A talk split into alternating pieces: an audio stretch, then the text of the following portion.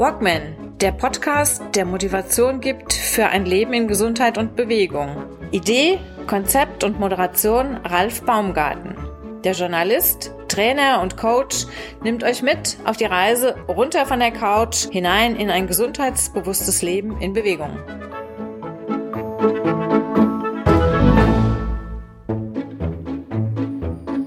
Äh, wie heißt das so schön beim Marathonläufern, Ultratrailläufern und Triathleten? Hinten ist die Ente fett. Es ist ja nicht entscheidend, wie schnell ich die ersten 20 Kilometer laufe, sondern ob ich die letzten 20 Kilometer in zwei Stunden oder in drei Stunden laufe. Da entscheidet sich dann nachher auch die Endzeit.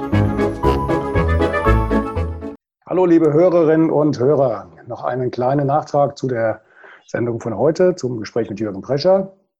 Ich habe hier im Zoom-Meeting den Daniel Komelis vor mir. Daniel Komelis hat in den letzten Tagen ein unglaubliches Ding gerissen. Er hat den Spessartbogen, diesen Premium-Wanderweg über knapp 90 Kilometer, über Höhen und Tiefen des Spessartwaldes, versucht in einer Rekordzeit abzulaufen, in einer, einer neuen, noch nicht dagewesenen Bestzeit. Daniel, ich frage mal ganz doof, hat es denn geklappt? Wie bist du ja, überhaupt, wie bist du denn auf, überhaupt auf die Idee gekommen?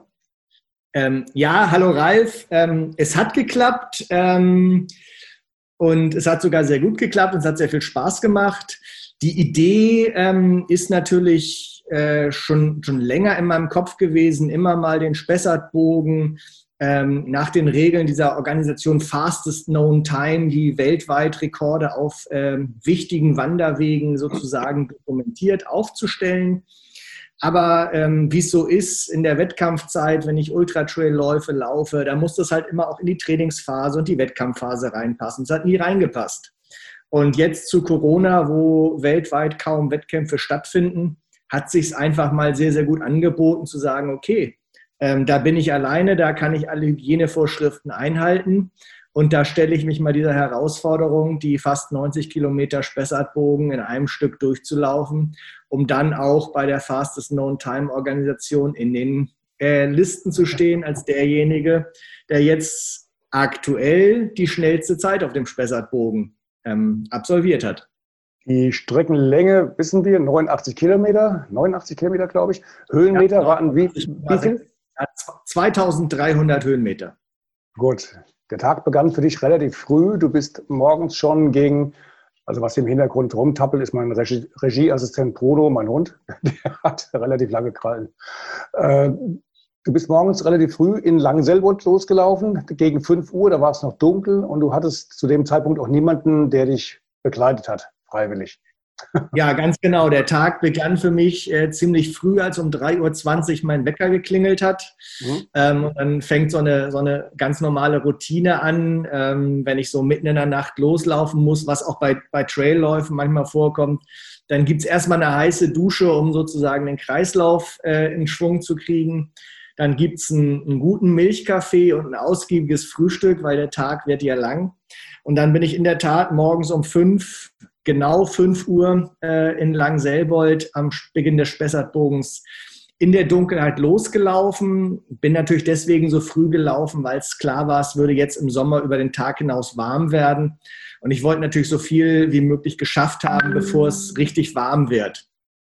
Und ja, ab, ab 5.20 Uhr, 5.30 Uhr, also in einer halben Stunde war es dann auch schon hell. Das war ganz schön, in den Sonnenaufgang hineinzulaufen und äh, dann sozusagen den Spessart erwachen zu sehen. Wie hast du das ganze Projekt denn angegangen? Hast du jetzt äh, die Uhr vorher schon so gestellt, nach dem Motto, ich laufe jetzt hier durch, ähm, 130er Puls, 120er Puls, ich habe einen Schnitt von, was weiß ich, was bist du gelaufen, unter fünf Minuten auf der, auf der geraden Fläche erstmal, oder? Ungefähr einen Schnitt von, von neuneinhalb Stundenkilometer gelaufen. Ich habe mich sehr, ich bin, bin ganz klassischer, herzfrequenzorientierter Läufer, weil ich das für für die, für die beste äh, Möglichkeit halte, beim Laufen sozusagen die, die Belastung zu überprüfen und bin ähm, als jemand, der gar nicht so hoch kommt mit der Herzfrequenz, wirklich so mit Herzfrequenz 118 bis 124 gestartet, also wirklich ganz, ganz locker.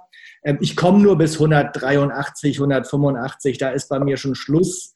Und deswegen sind das sehr niedrige Herzfrequenzen. Und das, das bin ich dann auch sozusagen erstmal locker und äh, lange durchgelaufen.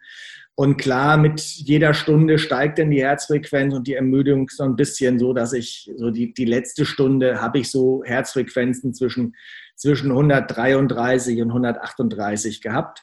Aber das ist halt, äh, wie gesagt, bei so einer langen Belastung immer ganz wichtig, dass man sich da nicht im Laktat abschießt und dass man da konservativ bleibt. Äh, wie heißt das so schön beim Marathonläufern, Ultratrailläufern und Triathleten? Hinten ist die Ente fett. Und äh, dass man da auch noch den letzten Berg hochkommt, ist, immer mhm. entscheidend, weil es ist ja nicht entscheidend, wie schnell ich die ersten 20 Kilometer laufe, sondern ob ich die letzten 20 Kilometer in zwei Stunden oder in drei Stunden laufe. Da entscheidet sich dann nachher auch die Endzeit. Gut, die erste Etappe ging von Langselbold bis Bad Orb, Quatsch, bis Biebergemünd. Genau, die erste Etappe, die ich ganz alleine war, bin ich dann sozusagen von, von Langselbold nach Bibergmünd gelaufen. Mhm. Ich hatte mir zwei Tage vorher schon an zwei, drei Stellen äh, so ein bisschen Wasser versteckt, äh, da wo dann Rastplätze waren und man eine Wasserflasche verstecken konnte und auch das Leergut entsorgen konnte, umweltgerecht ähm, hatte ich mir Wasser versteckt und bin dann bis Langselbold ähm, gelaufen. Hatte dann natürlich das große Glück, dass du mich auf dem Mountainbike von Langselbold bis Bad Orb begleiten konntest, was sehr, sehr schön ist, weil sozusagen dieser Anstieg vor Bad Orb schon einer der schwierigsten auf der ganzen Strecke ist. Das muss man wirklich sagen. Die zehn Kilometer vor Bad Orb und die zehn Kilometer nach Bad Orb sind schon die herausforderndsten, was das Höhenprofil angeht. Da war es natürlich dann ganz schön, dass man nach ich war, war zu dem Zeitpunkt vier Stunden unterwegs. Nach vier Stunden alleine man ein bekanntes, freudiges Gesicht auf ein Warten sieht, das war schon sehr, sehr schön, äh, von dir dann eine Stunde lang begleitet zu werden auf dem, auf dem Fahrrad, bevor man dann sozusagen nach Bad Orb kam und da sozusagen meine Freundin und ganz viele Leute und auch der Bürgermeister auf mich gewartet haben und meine Freundin ein, eine ganz wundervolle Verpflegungsstation für mich vorbereitet hatte, an der es dann mal was zu essen gab. Wir haben ja was beim Reinfahren nach Bad Orb übersehen. Ich weiß nicht, ob du es noch mitbekommen hast. Uh, unser gemeinsamer Bekannter, der Emo, hat ja sich in alter Tour de France-Manier auf die Straße gesetzt und hat da in dicken uh, Buchstaben deinen Namen hingekritzelt. Hast du das mitbekommen? Ja, ich, ich habe es hinterher auf Fotos gesehen. Ich muss auch ehrlich sagen, ich war da, war da so im Tunnel, wie es heißt. Nein, ich war natürlich nicht im Tunnel. Ich war gierig auf das Essen, was auf mich wartet, sodass ich es da übersehen habe. Aber nachdem ich nachher die Fotos gesehen habe, habe ich mich sehr gefreut, gebe ich ehrlich zu. War sehr schön. Schöne Idee. Ich habe es in dem Augenblick auch nicht gesehen. Ja, gut, okay. Hat, hat sich da auch schon was einfallen lassen und das muss ich sagen, war, war sehr schön. es war eine, war eine ungewohnte Situation. Äh, zu essen und irgendwie acht, neun Leute gucken einem beim Essen zu und stehen dabei um einen rum. Aber jetzt weiß ich, wie sich die Weltspitze fühlt bei großen, großen Läufen, wenn dann die Kameras dabei stehen, während man versucht, irgendwie sein Nutella-Brot zu essen. Ich, ja, Nutella-Brot habe ich jetzt gar keins gesehen. Ich habe jetzt mehr gesehen. Es war, war, ja mehr so äh, Energiegel da. Und was mich am meisten überrascht hat, du hast ja dann wirklich noch ein paar Sushi-Teile reingepfiffen. Ja, Sushi ist da total cool. Ähm, das habe ich mir auch, äh, ehrlich gesagt, bei, bei anderen Athleten abgeguckt. Das sind halt kleine Portionen, so Makis, ja. die kann man gut in den Mund nehmen. Man braucht nicht viel zu kauen. Es ist Reis, ist Kohlenhydrate, ein bisschen Fisch, ist Eiweiß, ist gut. Ein bisschen Sojasauce ist gut mit dem, mit dem Salz, um den Salzhaushalt aufzufüllen. Und äh, das ist ja eh nicht ganz einfach, irgendwie so bei der Belastung auch noch was zu essen. Ähm, ich hatte zum Beispiel auch zwei kalte Kartoffelpuffer dabei, die hätte ich in dem Moment überhaupt nicht runtergekriegt. Oh. Das, das weiß man ja vorher nicht so genau. Aber jetzt, äh, die, die Sushi-Makis waren toll und ein paar Gummibären waren auch super. Gummibären geht eigentlich bei mir auch immer. Gummi, Gummibärchen gehen immer, genau. Ja, wäre jetzt eine schöne Überschrift, wenn wir die Sendung jetzt komplett hier gewidmet hätten, mit Sushi zum Sieg oder so. Ja. Gut, von dort aus ging es dann gestärkt weiter hinten durchs, durchs Haseltal Richtung genau. Mernes, ne? nach Bad Sodensalmünster, Mernes. Das war ja genau. so der, der, stärkste Anstieg. Da ging es ja mal richtig deftig zusammen. Also das muss man, muss man sagen, äh, das ist sozusagen äh, auch nochmal richtig heftig, weil es äh, schon direkt nach Bad Orb ja über diesen gepflasterten, diesen geteerten Weg richtig steil hochgeht. Ähm, und dann im Haseltal immer, immer leicht ansteigend und nach dem Haseltal nochmal eine richtige Rampe hochgeht. Ähm, aber da muss man sich einfach Zeit lassen. Also da, da kann man auch äh, nicht was rausholen. Da muss man lieber mal eine Minute länger gehen, als, als dass man sich da irgendwie abschießt. Und Ähm, ja, von da aus ging es nach Mernes. Äh, da gab es dann von meiner, meiner Freundin nochmal neue Wasserflaschen. Dann ging es weiter nach Majos. Du hattest zu dem Zeitpunkt wie viele Kilometer hinter dir? Bad Orb war ungefähr die Hälfte mit Bad knapp Orb über 40. 46, genau. 46. Mhm. Dann war, war, muss Mernes muss so bei 55 sein und Majos dann so bei 63 oder so, würde ich, würd ich mhm. schätzen. Mhm. Ähm, vor Majos war ich total begeistert. Da war so, ein, so eine Landschaft, die blühte gerade mit so einem, ich sage jetzt mal ganz unbiologisch, Heidekraut. Ähm, da stand auch dran ein Schild, was es war. Das habe ich aber in meiner geistigen Umnachtung nicht mehr ganz schnell sehen können. Aber wunder, wunderschön. Es sah fast aus wie Lavendelfelder in der Provence. Ähm, Blüte ist da ganz wundervoll. Also ich habe auch nochmal Ecken äh, zu einer Jahreszeit vom Spessart kennengelernt, die ich so nicht kannte, die wunder, wunderschön waren, muss ich sagen. Ja, und in Majos wartete dann ein Freund auf mich, ähm, der Heiko, der mich dann sozusagen die letzten 25 Kilometer noch auf dem Fahrrad begleitet hat. Ähm, das war sehr, sehr schön, weil gerade im letzten Drittel, wenn die Müdigkeit kommt, ist das schon noch mal gut dabei, wenn jemand dabei ist, der eine Geschichte erzählt, die einen so ein bisschen davon ablenkt, dass das jetzt eigentlich immer schwerer wird. Also ich muss den Satz nochmal rekapitulieren. Im letzten Drittel, wenn die Müdigkeit kommt, du hattest schon 60 Kilometer in den Knochen und dann kommt so langsam die Müdigkeit. Also da, wo 99 Prozent der Leute schon am Tropf hingen oder hängen würden, äh, gut, okay. Wie gesagt, war ja auch von den Temperaturen her wirklich ja. außergewöhnlich warm. Jetzt also für dieses Jahr, das ja nicht ganz so heiß war wie die Vorjahre, aber jetzt schlimm, momentan schlägt sehr gut zu. Du bist ins Ziel gekommen. Ich habe die Bilder gesehen. Das sah ja schon äh, immer noch relativ äh, locker, flockig und kraftvoll aus. Aber wie hast du dich wirklich gefühlt? War das noch die Euphorie? Da ist das Ziel. Die Fotografen ja, hauen drauf, aber danach darf ich erst mal. Die, die letzten 100 Meter gehen immer die letzten 100 Meter ist immer so viel Adrenalin und Endorphine, da, da ist die Freude immer groß, das geht gut. Ähm, da kann man jubeln, da kann man sich freuen, da, da steht dann die Freundin, der Hund wartet auf einen. Äh, ein Fotojournalist ist noch da, da muss man sowieso noch mal versuchen zu lächeln irgendwie. Mhm. Aber ähm, nachdem die Fotos gemacht waren, war ich doch sehr froh, dass die Bank da war, auf die ich mich setzen konnte. Nach äh, fast zehn Stunden tut es wahnsinnig gut, die Laufschuhe auszuziehen. Und äh, meine Freundin hatte für meinen Radbegleiter und mich jeweils ein kaltes, alkoholfreies Bier dabei.